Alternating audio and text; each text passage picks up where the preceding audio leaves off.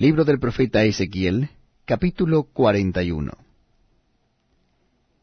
Me introdujo luego en el templo y midió los postes, siendo el ancho seis codos de un lado y seis codos de otro, que era el ancho del tabernáculo.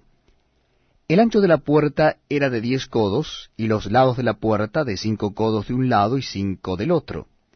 Y midió su longitud de cuarenta codos y la anchura de veinte codos. Y pasó al interior, y midió cada poste de la puerta de dos codos, y la puerta de seis codos, y la anchura de la entrada de siete codos. Midió también su longitud de veinte codos, y la anchura de veinte codos delante del templo, y me dijo, Este es el lugar santísimo. Después midió el muro de la casa de seis codos, y de cuatro codos la anchura de las cámaras en torno de la casa alrededor. Las cámaras laterales estaban sobrepuestas unas a otras, treinta a cada uno de los tres pisos, y entraban modillones en la pared de la casa alrededor, sobre los que estribasen las cámaras, para que no estribasen en la pared de la casa. Y había mayor anchura en las cámaras de más arriba, la escalera de caracol de la casa subía muy alto alrededor por dentro de la casa, por tanto la casa tenía más anchura arriba. Del piso inferior se podía subir al de en medio, y de éste al superior. Y miré la altura de la casa alrededor, los cimientos de las cámaras eran de una caña entera de seis codos largos, el ancho de la pared de afuera de las cámaras era de cinco codos, igual al espacio que quedaba de las cámaras de la casa por dentro y entre las cámaras había anchura de veinte codos por todos lados alrededor de la casa.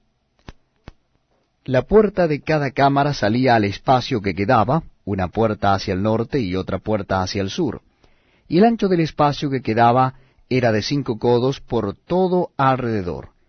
Y el edificio que estaba delante del espacio abierto al lado del occidente era de setenta codos, y la pared del edificio de cinco codos de grueso alrededor, y noventa codos de largo. Luego midió la casa cien codos de largo, y el espacio abierto y el edificio y sus paredes de cien codos de longitud. Y el ancho del frente de la casa y del espacio abierto al oriente era de cien codos. Y midió la longitud del edificio que estaba delante del espacio abierto que había detrás de él, y las cámaras de uno y otro lado cien codos, y el templo de dentro y los portales del atrio los umbrales y las ventanas estrechas y las cámaras alrededor de los tres pisos estaba todo cubierto de madera desde el suelo hasta las ventanas, y las ventanas también cubiertas. Por encima de la puerta, y hasta la casa de adentro, y afuera de ella, y por toda la pared en derredor, por dentro y por fuera, tomó medidas. Y estaba labrada con querubines y palmeras, entre querubín y querubín una palmera, y cada querubín tenía dos rostros, un rostro de hombre hacia la palmera de un lado, y un rostro de león hacia la palmera del otro lado, por toda la casa alrededor. Desde el suelo hasta encima de la puerta había querubines labrados y palmeras por toda la pared del templo. Cada poste del templo era cuadrado, y el frente del santuario era como el otro frente, la altura del altar de madera era de tres codos y su longitud de dos codos, y sus esquinas, su superficie y sus paredes eran de madera. Y me dijo, Esta es la mesa que está delante de Jehová. El templo y el santuario tenían dos puertas.